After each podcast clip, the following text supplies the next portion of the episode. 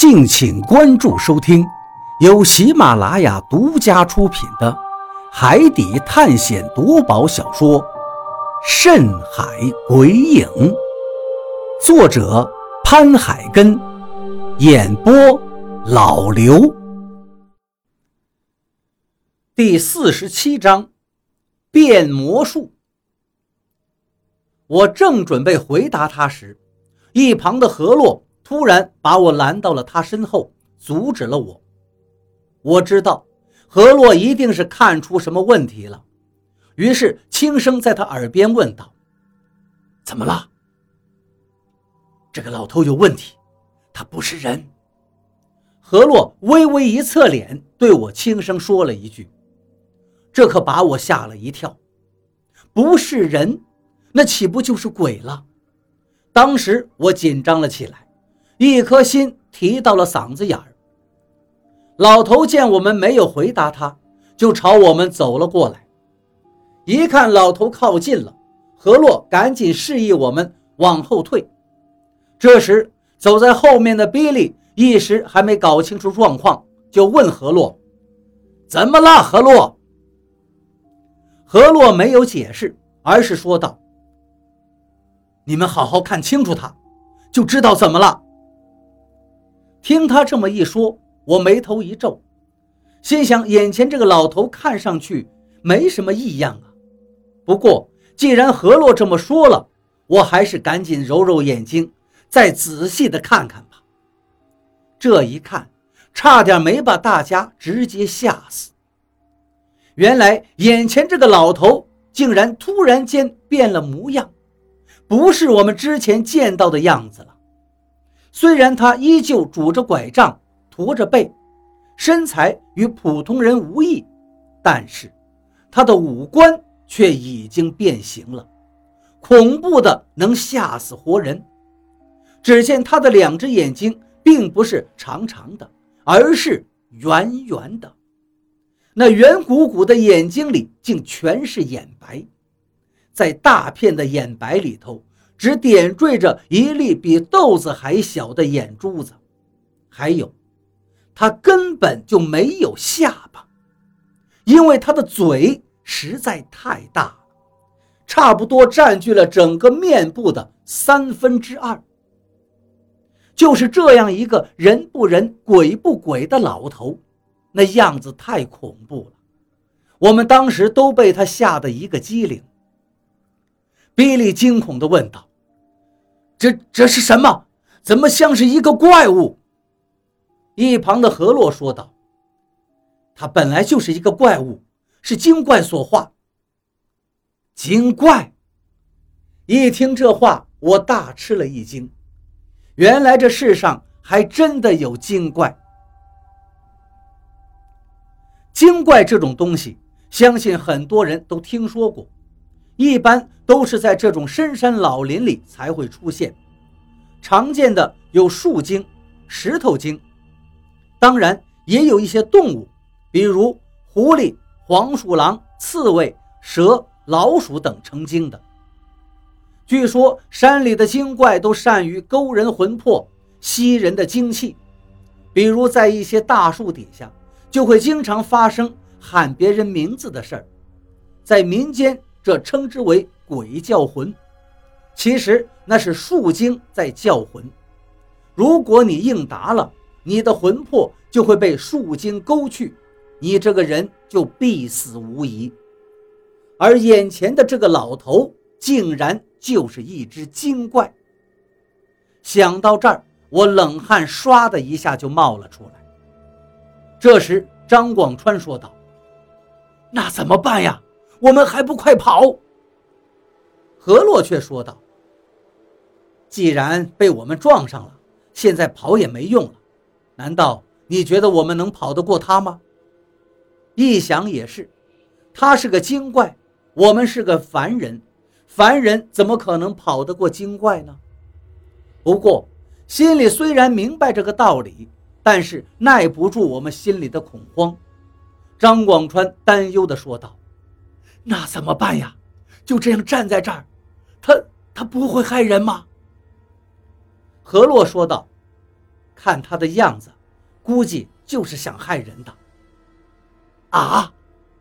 众人一阵惶恐，而我却看到何洛脸上非常的平静，于是不由问道：“何洛，你是不是有对付他的办法？”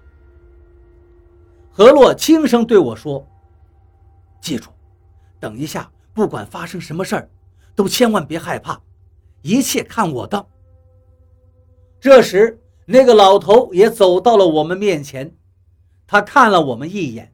停下脚步，然后突然对着我们咧开他那大嘴笑了起来。这笑声极为阴森，听上去就让人全身发毛。如果不是何洛刚才叮嘱我们不要害怕，光是他这笑声就一定能把我们吓得拔腿乱窜。你笑什么？这时何洛说话。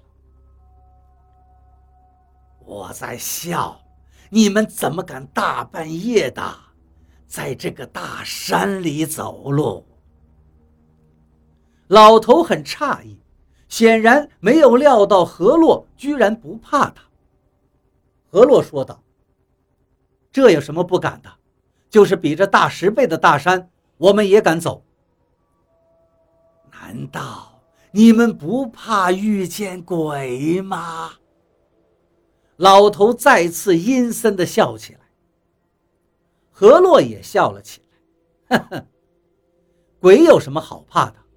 我们几个大活人还能怕死了的人？